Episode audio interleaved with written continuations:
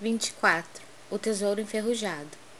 O vosso ouro e a vossa prata se enferrujaram. Tiago 5:3. Os sentimentos do homem, nas suas próprias ideias apaixonadas, se dirigidos para o bem, produziriam sempre, em consequência, os mais substanciosos frutos para a obra de Deus. Em quase toda parte, porém, desenvolvem-se ao contrário, impedindo a concretização dos propósitos divinos com respeito à redenção das criaturas. De modo geral, vemos o amor interpretado tão somente à conta de emoção transitória dos sentidos materiais. A beneficência produzindo perturbação entre dezenas de pessoas para atender a três ou quatro doentes.